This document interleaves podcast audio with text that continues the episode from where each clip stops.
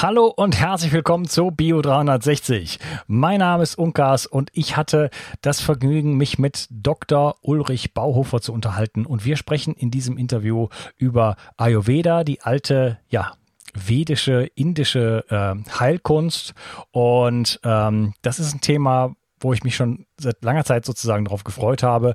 Und er äh, ist wirklich der Experte in Deutschland. Schlechthin muss man einfach sagen, er war, äh, hat zehn Jahre lang im Umfeld von Maharishi ähm, gearbeitet und äh, ja, geschaffen und war der erste Mediziner eigentlich in Deutschland, der sich mit diesem Thema auseinandergesetzt hat. Also es ist wirklich eine Kapazität auf dem Gebiet und äh, wir hatten ein sehr, sehr angenehmes Gespräch, wird ein sehr, sehr tolles Interview, kannst du dich drauf freuen. Und du wirst sehr, sehr viel erfahren über ja, die drei Doshas, äh, die es im Ayurveda gibt wo sich jeder Mensch quasi verordnen kann, äh, was es heißt, überhaupt sich selber zu spüren, in die Balance zu kommen. Und äh, was Ayurveda eigentlich für uns heute noch äh, in jeder Tradition sozusagen, also das ist keine, keine indische Geschichte, die man sich selber aufstülpen muss und äh, wo man dann nur noch indisch kochen muss oder so, auf gar keinen Fall, sondern es geht um, um äh, Grundprinzipien und um das äh, in sich hineinspüren, um Verträglichkeit, um Unverträglichkeit. Ähm, also ganz, ganz wichtige Dinge. Und äh, ja, darüber sprechen wir. Wir sprechen über die zehn Energiespender. Er hat ein sehr, sehr interessantes Buch, was meinem zum Verwechseln ähnlich ist. Vom Titel her bis zur Gestaltung und zum Inhalt. Äh, unglaublich. Also wir entdecken in dem Gespräch sehr, sehr viele Parallelen. Und ähm, genau. Dann äh, reden wir am Ende des Gespräches noch über TM. Das ist die transzendale transzendale, transzendentale Meditation, so, die äh, ja von Maharishi kommt und die viele, ja auch sehr erfolgreiche Menschen auf der Welt einsetzen und zwar ähm, zu ihrem eigenen Wohl. Ja, without further ado, viel Spaß mit dieser Episode. Mood von Brain Effect versorgt dich dank seiner All-in-One-Formel mit vielen Adaptogenen in hoher Dosierung sowie den wichtigsten Aminosäuren und Vitaminen. Endlich musst du keine einzelnen Produkte mehr supplementieren und sorgst außerdem mit der Aminosäure L-Tryptophan und Vitamin D für die Unterstützung deiner Serotoninbildung. So schaffst du beste Voraussetzungen für Zufriedenheit, Entspannung und Kreativität. In Mut findest du den Powerpilz, Cordyceps, aber auch Rhodiola, Kurkuma, Vitamin D, K2, B1, B3 und B12. Alle Inhaltsstoffe kann dein Körper schnell aufnehmen, weil bei der Produktionsentwicklung explizit darauf geachtet wurde, dass sie in der wirksamen Form vorliegen. Außerdem ist Mut auch für Veganer geeignet. Mut findest du unter www.brain-effekt.com und mit dem Gutscheincode BIO360 bekommst du außerdem satte 20% Rabatt auf alle Einzelprodukte von Brain Effect, Merchandise-Produkte ausgenommen. Also, hol dir jetzt dein Plus an Ausgleich und guter Laune. Den Link findest du in der Beschreibung und in den Show Notes. Bio 360 Zurück ins Leben. Komm mit mir auf eine Reise. Eine Reise zu mehr Energie und fantastischer Gesundheit. Ich möchte dir das Wissen und den Mut vermitteln, den ich gebraucht hätte, als ich ganz unten war. Dabei will ich dir helfen, wieder richtig in deine Energie zu kommen. Zurück ins Leben. Hallo Uli, schön, dass du hier bist. Hallo. Wir fangen unser Gespräch heute an, denn es ist das dritte Mal, dass wir diesen, dieses Interview beginnen. Wir wollen uns über Ayurveda unterhalten, eine alte indische, ähm, ja, die äh, Heilslehre, nenne ich es einfach mal da wollen wir uns darüber unterhalten, was ist das eigentlich und ist das noch aktuell? Ähm, was steckt dahinter? Wie kann man das in Anwendung bringen und was überhaupt steckt für eine Geisteswelt dahinter? Ähm, bevor wir da einsteigen, äh, stell dich doch mal ein bisschen vor und erzähl uns doch mal, wie bist denn du zum Ayurveda eigentlich gekommen? Ich heiße Ulrich Bauhofer und ich bin Arzt. Ich habe meine Ausbildung als Mediziner gemacht an der Universität in Ulm und in Würzburg und ich hatte das große Glück, der erste westliche Arzt zu sein, der mit Ayurveda überhaupt bekannt wurde und habe das dann entsprechend auch umgesetzt. Das Ganze ähm, hat so begonnen, dass ich während meines Studiums zwei Schlüsselerlebnisse hatte. Das erste Schlüsselerlebnis war während eines Praktikums, das ich in der Chirurgie gemacht habe. Das muss man ja während des Studiums tun.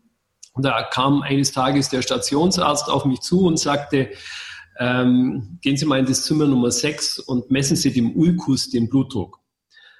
Ein Ulkus war in dem Falle ein Magengeschwür.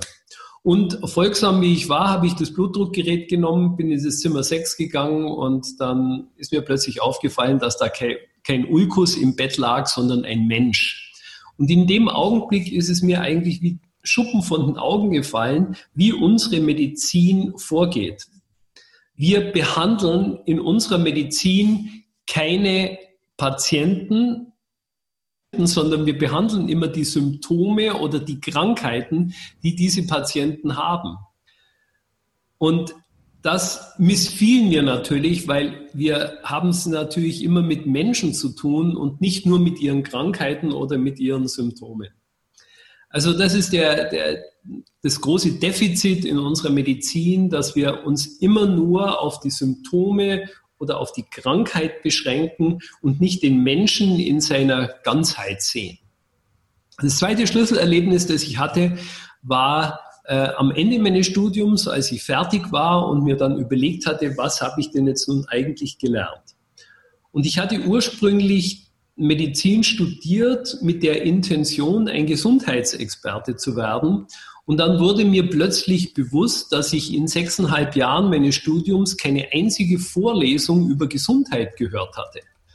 Ich hatte nur alles über Krankheiten erfahren und wusste von Gesundheit eigentlich überhaupt nichts. Und das ist, glaube ich, das große Dilemma in unserer heutigen Medizin, dass Ärzte, wenn es auch sehr hart klingen mag, von Gesundheit keine Ahnung haben, aber sehr viel über Krankheiten wissen. Ja. Und ich hatte dann während meines Studiums meine Doktorarbeit gemacht. Das war eine experimentelle Doktorarbeit über die Herz-Kreislauf-Auswirkung einer Meditationstechnik aus dem Yoga, die transzendentale Meditation heißt. Und diese Meditationstechnik wurde von Maharishi Mahesh Yogi aus dem Yoga, aus der Yoga-Tradition in den Westen gebracht und dort eingeführt. Es wurde damals sehr populär, beispielsweise Ende der 60er Jahre, als die Beatles, Beatles. genau. Und ähm, die ganzen Rockstars und die Bands, die haben dann alle angefangen, TM zu machen. Also TM steht für transzendentale Meditation, gerade in der Hippie-Zeit. Und in den 70er Jahren haben sich Wissenschaftler intensiver damit auseinandergesetzt. Und ich habe, wie gesagt, da meine Doktorarbeit drüber gemacht, wie sich das auf das Herz-Kreislauf-System auswirkt. Es waren äh, sehr interessante Ergebnisse, vielleicht kommen wir da später noch drauf zu sprechen.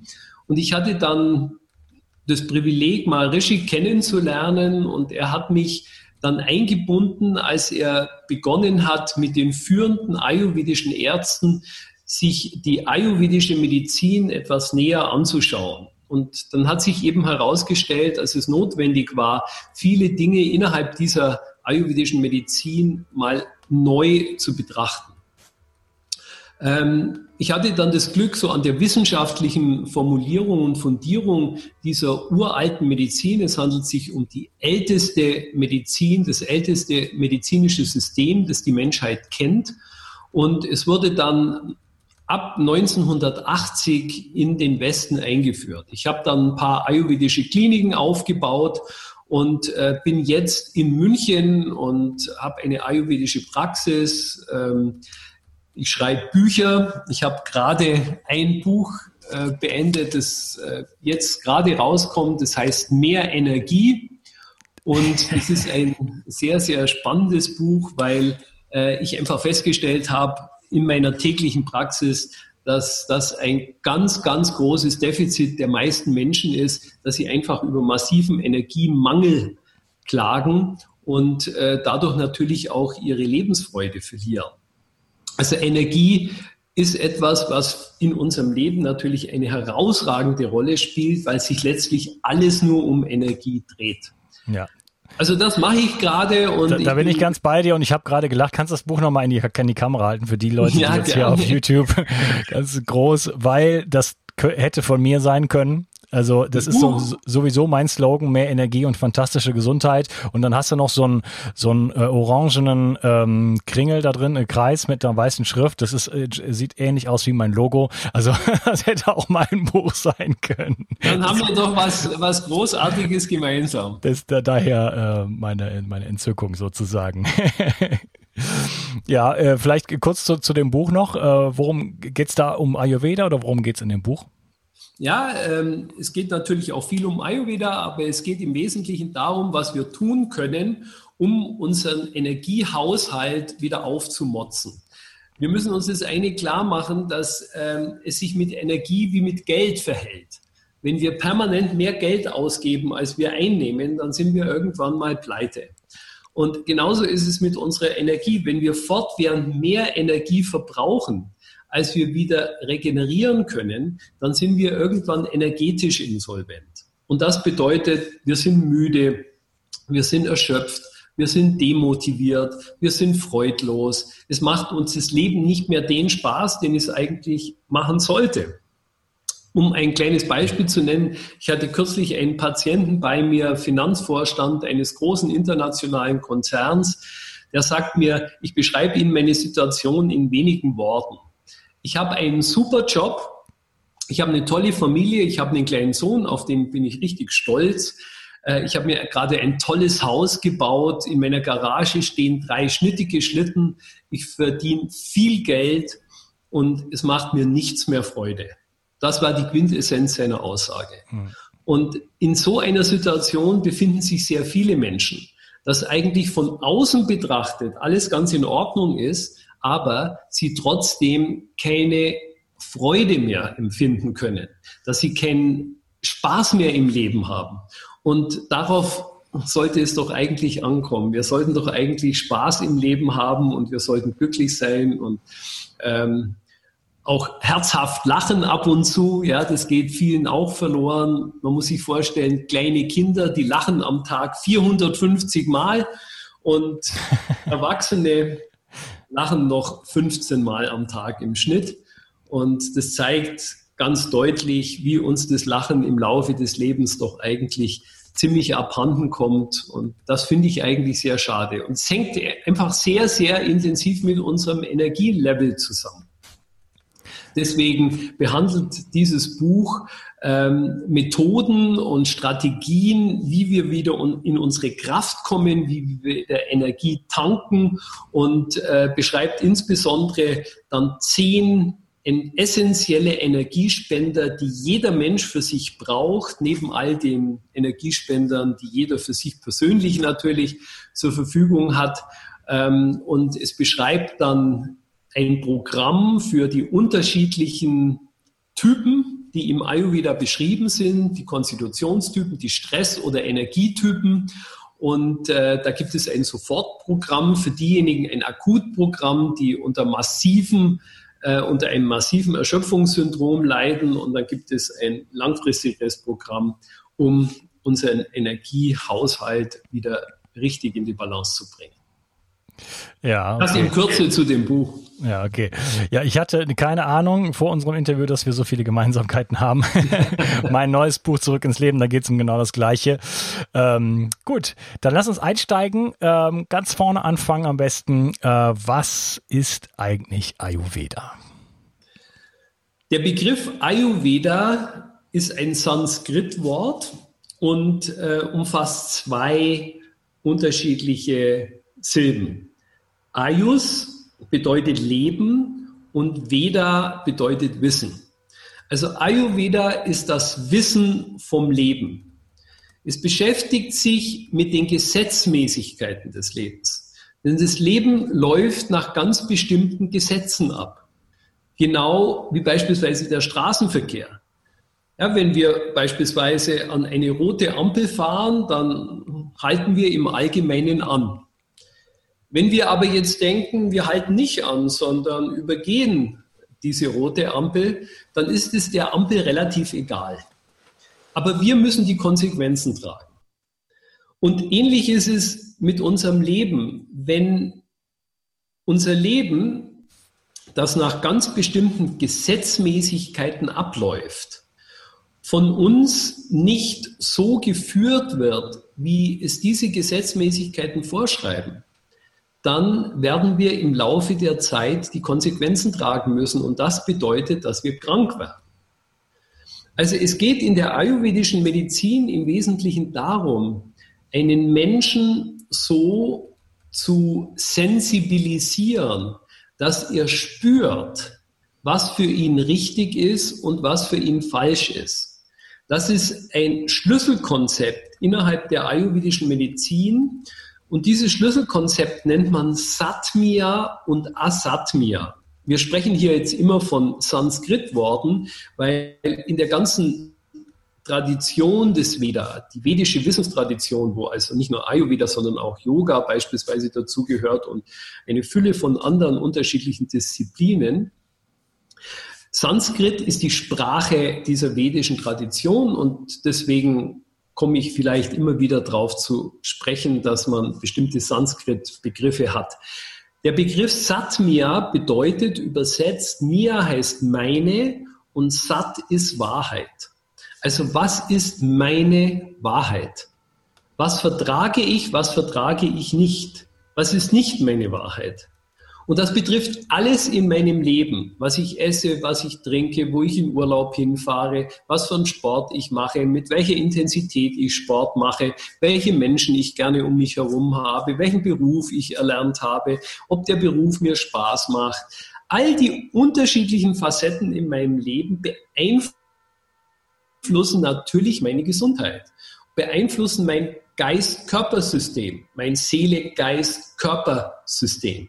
Und deswegen kommt es im Wesentlichen darauf an, darauf Wert zu legen, diese Einflüsse so zu gestalten, dass es die Balance in meinem System nicht durcheinander bringt, sondern dass es diese Balance aufrechterhält.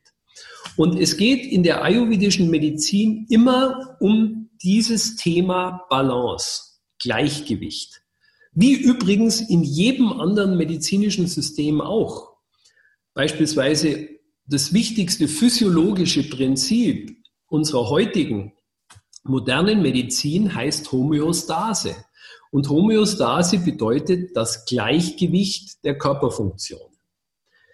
Die ayurvedische Medizin definiert dieses Gleichgewicht in Form von drei biologischen Programmen können wir sagen, das nennt, die nennt man die drei Doshas. Die heißen Vata, Pitta und Kapha. Haben viele vielleicht schon mal davon gehört. Der Begriff Vata bedeutet Bewegung. Also alles, was sich bewegt in unserem Körper, wird von Vata stimuliert und gesteuert. Also wenn ich den Arm hebe beispielsweise, wenn ich spreche, wenn ich mit den Augen blinzle, wenn mein Herz schlägt, wenn das Blut durch meine Adern fließt, wenn eine Zelle sich teilt, wenn die Elektronen um den Atomkern herumwirbeln. Also auf der allerfeinsten bis zur allergröbsten Ebene ist Vata das Programm, das alle Bewegungsabläufe steuert und initiiert. Es gibt so einen schönen schönen aus, äh, kleinen Witz, ja. Unkas, was ist das?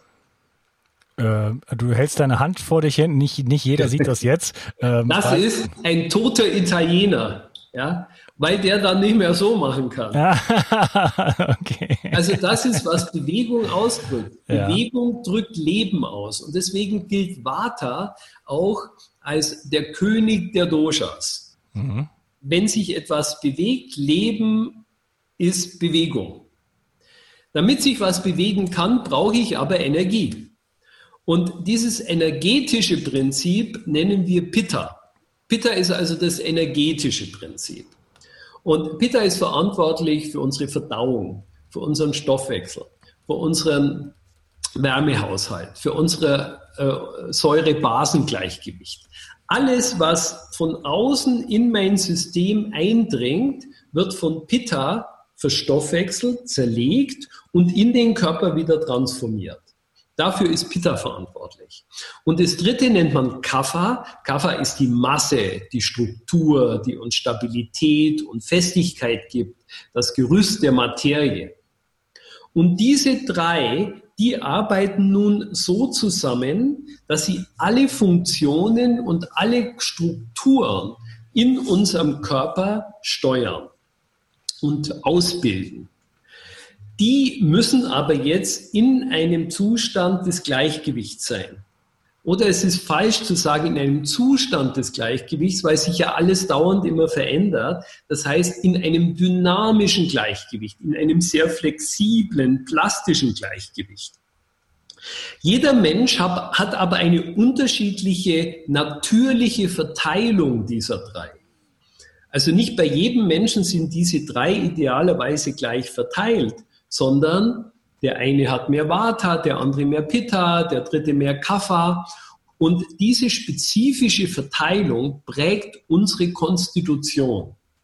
Also ein Mensch, der jetzt beispielsweise mehr Pitta und Vata in seiner Konstitution hat, ist natürlich ganz anders strukturiert. Er hat ganz andere Neigungen, andere Talente, andere Bedürfnisse als beispielsweise ein Mensch, der mehr von Kapha geprägt ist. Diese unterschiedliche Verteilung ist also verantwortlich zunächst mal für unseren Habitus, für unsere Körperstruktur, aber natürlich auch für unsere, unser geistiges Make-up. Die drei spielen eine herausragende Rolle in der ayurvedischen Medizin. Und es geht immer darum, die drei entweder in der Balance zu halten, wenn ein Mensch gesund ist, dann ist er nämlich in der Balance. Oder diese Balance wiederherzustellen, wenn diese Doshas aus dem Gleichgewicht geraten sind. Ja, das heißt, es geht nicht darum, alle Menschen in drei Kategorien zu unterteilen, zu sagen, du bist der eine, du bist der andere, du bist so, äh, also drei Kategorien, sondern aus diesen drei Aspekten, das ist ja durchaus ein bisschen größer auch gefasst, ähm, setzt man sich irgendwo zusammen zu verschiedenen Anteilen ja, da verortet man sich irgendwo, also wenn man jetzt sagen wir mal äh, irgendwo das farblich darstellen würde in so einem Kreis, man verortet sich dann irgendwo, jeder hat so eine die eigene Farbe, die eigene Mischung sozusagen von den drei Farben, sagen wir mal, man nimmt jetzt RGB und egal wie, wie man jetzt das, äh, je, je nachdem wie man das Ganze, äh, die Verhältnisse aufteilt, hat man dann eine unterschiedliche äh, eigene Qualität sozusagen. Und äh, die kann man optimalerweise äh, erspüren. Ja, das, das finde ich ein ganz, ganz wichtiger Punkt. Äh, das ist auch etwas, auf, wo ich in meiner Arbeit viel darauf hinweise, äh, immer auf den Körper zu spüren, auf sich mit, mit sich selber in Kontakt zu treten. Ja, ähm, du gehst sogar noch darüber hinaus, sozusagen die eigene Wahrheit zu, zu erfahren und auch zu leben. Jeder ist unterschiedlich und äh, nichts äh, es gibt keine Regeln, die man wirklich allen Menschen überstülpen kann in dem Sinne. Und ähm, das finde ich einen sehr, sehr, sehr, sehr wichtigen Punkt, einfach da zu, zu sehen, okay, Ayurveda ist eigentlich wirklich auf das Individuum fokussiert, beziehungsweise ich denke mal, und da sprechen wir gleich noch drüber, ähm, geht es darum, dass das Individuum dazu äh, zu ermutigen, einfach äh, in, die, in die eigene Wahrheit sozusagen zu treten. Es ist eine personalisierte Medizin. Mhm wird ja heute auch, insbesondere durch die Genetik, sehr stark favorisiert und es ist aber auch eine ganzheitliche Medizin. Ja, es ist also personalisiert und es ist ganzheitlich. Also ein ayurvedischer Arzt wird sich immer als ein, ein Ganzheitsmediziner verstehen. Das heißt, er schaut sich nicht einzelne Teile an, sondern er schaut sich immer das Ganze an. Das hast ja. du sehr schön ausgedrückt. Ja, warum jetzt diese drei äh, Bestandteile? Warum nicht vier? Warum nicht fünf? Warum äh, sind da nicht noch andere Aspekte mit drin? Sind das, das sind natürlich das ganz, ganz viele Aspekte mit drin. Ich habe das jetzt ein bisschen vereinfacht. Ja, es gibt ja neben diesen drei Doshas, also diesem Bioprogramm, gibt es beispielsweise im Ayurveda Konzepte über die Körpergewebe. Man unterscheidet sieben unterschiedliche Körpergewebe. Dann gibt es die ganzen Kommunikationskanäle in unserem System. Das sind die sogenannten Shrotas, weil alles ja miteinander in Verbindung stehen muss. Also das ganze physiologische Verständnis in der ayurvedischen Medizin ist extrem umfassend und sehr, sehr komplex. Aber wir wollen es jetzt, glaube ich, am Anfang nicht zu kompliziert machen. Entscheidend sind wirklich diese drei Doshas. Und diese drei Doshas wiederum setzen sich zusammen aus fünf Elementen. Und diese fünf Elemente sind die Bausteine für alles, was in der Natur existiert. Und diese fünf Elemente werden beschrieben als das Raumelement, das ist das Akasha-Element, dann das Luftelement, das ist das Vayu-Element, dann das Feuerelement, das ist das Tejas-Element, dann das Wasserelement, das nennt man Ab, und das Erdelement, das nennt man Prithvi. Alles in der Natur ist letztlich nur eine Zusammensetzung dieser fünf Elemente. Wenn wir jetzt beispielsweise das Erdelement betrachten, dann heißt es nicht die Erde, die wir ausgraben oder umgraben in unserem Garten, weil alles enthält alle fünf Elemente. Aber beispielsweise die Erde, die wir umgraben, hat primär natürlich das Erdelement, was es auszeichnet. Und äh, genauso das Wasser, das aus dem Wasserhahn kommt, das hat primär das Wasserelement. Aber die vier anderen natürlich auch noch. Und diese drei Doshas setzen sich auch aus diesen fünf Elementen zusammen. Beispielsweise Vata, also das Bewegungsprinzip, setzt sich vornehmlich aus dem Akasha, also dem Raum und dem Luftelement zusammen. Das Pitta-Prinzip setzt sich vornehmlich aus dem Feuerelement zusammen und das Kapha-Prinzip vornehmlich aus dem Wasser- und Erdelement. Ja, also so ist alles letztlich nur eine Komposition aus diesen fünf Elementen. Okay, also die fünf Elemente sind nochmal runtergebrochen in die Doshas sozusagen. So eine Art Vereinfachung oder, oder das sind auf jeden Fall Systeme, die ineinander greifen. Okay. Ähm, Du hattest auch Sat, äh, Satmia und Asatmia erwähnt. Ähm, da habe ich gelesen, als andere Begrifflichkeit Verträglichkeit und Unverträglichkeit. Würdest genau. du so unterstreichen? Genau. Verträglichkeit, also Satmia wird gemeinhin übersetzt mit Verträglichkeit oder Unverträglichkeit. Ja, aber wenn man es direkt aus dem Sanskrit übersetzt, heißt es eben meine Wahrheit. Und das passt eben wunderbar dazu. Was ich vertrage, ist meine Wahrheit. Was ich nicht vertrage, ist nicht meine Wahrheit. Also es geht im Wesentlichen darum, die Dinge zu tun und vorzuziehen, die ich vertrage, die mir gut tun. Weil das hält mein System in der Balance. Und wenn ich Dinge tue, die ich nicht vertrage, dann wird dieses Ungleichgewicht natürlich mehr geschürt. Also es geht darum, das zu tun, was man verträgt und das zu lassen, was man nicht verträgt. Okay. Es gibt einen ganz schönen Satz von äh, im Wallenstein äh, von, von ähm, ähm, nee, das ist nicht, jetzt habe ich verwechselt, äh, äh, Wallenstein ist ja von Schiller, äh, was Goethe in einem Drama einen seiner Helden sagen lässt, sagt, ganz leise spricht ein Gott in unserer Brust. Ganz leise, also der schreit nicht, Ganz leise, aber ganz vernehmlich zeigt er uns an, was zu erstreben ist und was zu fliehen. Und das bedeutet, dass wir immer aus unserem Innern über unsere Körperintelligenz natürlich die Impulse kriegen, die Informationen, was ist gut für uns und was ist nicht so gut für uns. Und deswegen sollten wir uns wirklich darauf besinnen, gerade was du vorhin gesagt hast, diese Empfindsamkeit für sich selber wieder zu entwickeln. Was ist gut für mich, was ist nicht gut für mich? Was ist meine Wahrheit, was ist nicht meine Wahrheit? Was vertrage ich, was vertrage ich nicht? Und sich daran auch zu orientieren. Das ist manchmal gar nicht so einfach. Ja, und da gehört auch ein gewisser Mut dazu weil möglicherweise verstößt es ja gegen allgemeine Richtlinien oder gegen irgendetwas, was man so als Konventionen betrachtet. Ja, wenn das nicht konventionell ist, aber ich merke einfach, das tut mir nicht gut, das ist nicht meine Wahrheit, dann sollte man es einfach lassen. Also das ist wichtig, sich daran zu orientieren. Und das ist dann auch der nächste Schritt. Wenn ich mich selber spüre, dann kann ich achtsam mit mir umgehen. Ja, es ist nicht so, dass ich jetzt proklamiere, das ist ja eine große Modeerscheinung geworden, wir sind achtsam, Achtsamkeit. Aber um achtsam sein zu können, muss ich mich erstmal spüren. Also das Spüren steht immer am Anfang.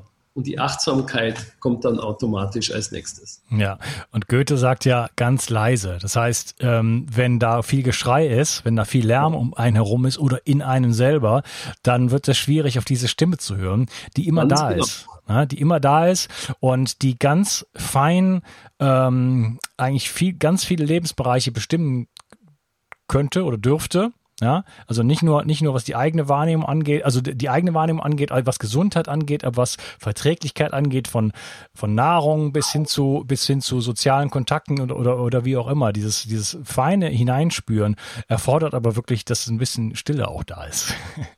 Ganz wichtig. Deswegen ist dieser Aspekt der Meditation so wichtig. Ja, und Ayurveda hat ja eine ganz enge Verbindung zum Yoga. Also Meditation ist ja ein wesentlicher Aspekt, ein wesentlicher Baustein des Yoga-Systems. Menschen verstehen gemeinhin, die sich jetzt noch nicht so intensiv damit beschäftigt haben, unter Yoga immer nur diese Dehnübungen. Ja, das ist ein Aspekt des Yoga, den nennt man Asana. Ein anderer Aspekt ist aber dieser Aspekt des Dhyan. Und Dhyan heißt übersetzt überschreiten. Und deswegen hat Maharishi das auch mit transzendentaler Meditation übersetzt, diesen Begriff Dhyan. Weil was macht die Meditation, da sprechen wir vielleicht später mal drüber noch, ähm, bringt unser System in einen Ruhezustand. Und das ist heute extrem wichtig. Warum? Weil wir von außen über unsere fünf Sinne ja immer nur die Qualitäten der Außenwelt in uns aufnehmen. Und wie ist die Qualität der heutigen Welt? Sie entspricht eben nicht den Gesetzen des Lebens. Sie ist laut, sie ist schnell, sie ist hektisch, sie ist aufgeregt, sie ist aggressiv. Und diese Qualitäten nehmen wir permanent in uns auf. Das heißt, unser ganzes System nimmt diese Qualitäten an in, sein, ähm, äh, in ihren Funktionen. Hm. Ja, also unser Organismus, unser System nimmt diese Qualitäten in sich auf. Deswegen atmen Menschen beispielsweise heute doppelt so schnell wie noch vor 60 Jahren, weil einfach das Leben so schnell geworden ist. Ja. Eine Milliarde Menschen auf dem Planeten leiden unter Bluthochdruck. 80 Prozent der deutschen Bevölkerung hat Schlafprobleme. Ja, das sind alles Auswüchse dieses Lebens, das wir heute führen und das wir fortwährend in uns reinlassen. Und dementsprechend werden wir natürlich auch. Das heißt, in uns entsteht mehr Hektik, in uns entsteht mehr Aufgeregtheit, mehr Aggressivität, schlechte Laune. Und das bringen wir wieder nach draußen und gestalten unsere Umgebung entsprechend. Und so entsteht ein Teufelskreis. Diesen Teufelskreis muss man durchbrechen, indem man einfach mal die Aufmerksamkeit nach innen wendet ja, die Aufmerksamkeit nach innen wendet. Das heißt, wir machen mal die Augen zu und dann gehen wir nach innen. Und das ist, was Meditation im Wesentlichen bewirkt. Ja, dieses Vordringen in unsere, in unseren inneren Kosmos, unseren inneren Kosmos zu ergründen und den zu erfahren. Darauf kommt es in der Meditation an. Und da gibt es eben wunder, wundervolle Techniken aus der Yoga-Tradition. Und die TM ist eine ganz entscheidende und sehr hilfreiche Technik. Und da werden wir uns auf jeden Fall noch drüber unterhalten, und zwar in einem nächsten Teil. Ich würde die Gelegenheit gerne nutzen, an dieser Stelle die Episode zu unterteilen. Und ja, wir sprechen noch weiter über die Doshas, über Ayurveda, ähm, über Meditation, über äh, DTM natürlich und vieles, vieles mehr. Danke, dass du heute dabei warst und wir sprechen es dann im nächsten Teil. Mach's gut. Tschüss. Kennst du schon mein Buch Zurück ins Leben, Wege aus der Müdigkeit? In diesem Buch stelle ich dir Techniken vor, die dir, egal ob jung oder alt, ob krank oder fit, helfen können, nicht nur deine Müdigkeit loszuwerden, sondern mehr Energie und Gesundheit in dein Leben zu bringen. Du lernst, wie du am Atem deinen Gesundheitszustand präzise ablesen kannst und mit einer einfachen Übung deutliche Verbesserungen im Bereich der Durchblutung, der Sauerstoffversorgung, der Nährstoffversorgung deiner Zellen und damit verbunden vielen anderen Symptomen erfahren kannst. Du erfährst, warum Muskulatur für jeden Menschen aus gesundheitlichen Gründen wichtig ist und immer wichtiger wird, je älter du wirst. Ich zeige dir eine Technik, mit der du, egal wie es dir jetzt geht, schnell große Erfolge erzielen kannst. Ich stelle dir die sieben größten Energieräuber vor und vor allen Dingen die sieben größten Energiegeber. Außerdem erzähle ich dir noch meine gesamte Geschichte im Detail. Das Buch gibt es als Printversion und als E-Book-Version. Beides kommt mit einem über sechsstündigen Hörbuch und Beispielvideos. Ich habe dieses Buch im Eigenverlag veröffentlicht. Wenn du es kaufst, tust du nicht nur etwas für deine Gesundheit, sondern unterstützt mich auch noch dabei. Gerade in diesen Zeiten brauchen wir Menschen, die genug Energie haben, um sich um das, was jetzt ansteht, zu kümmern.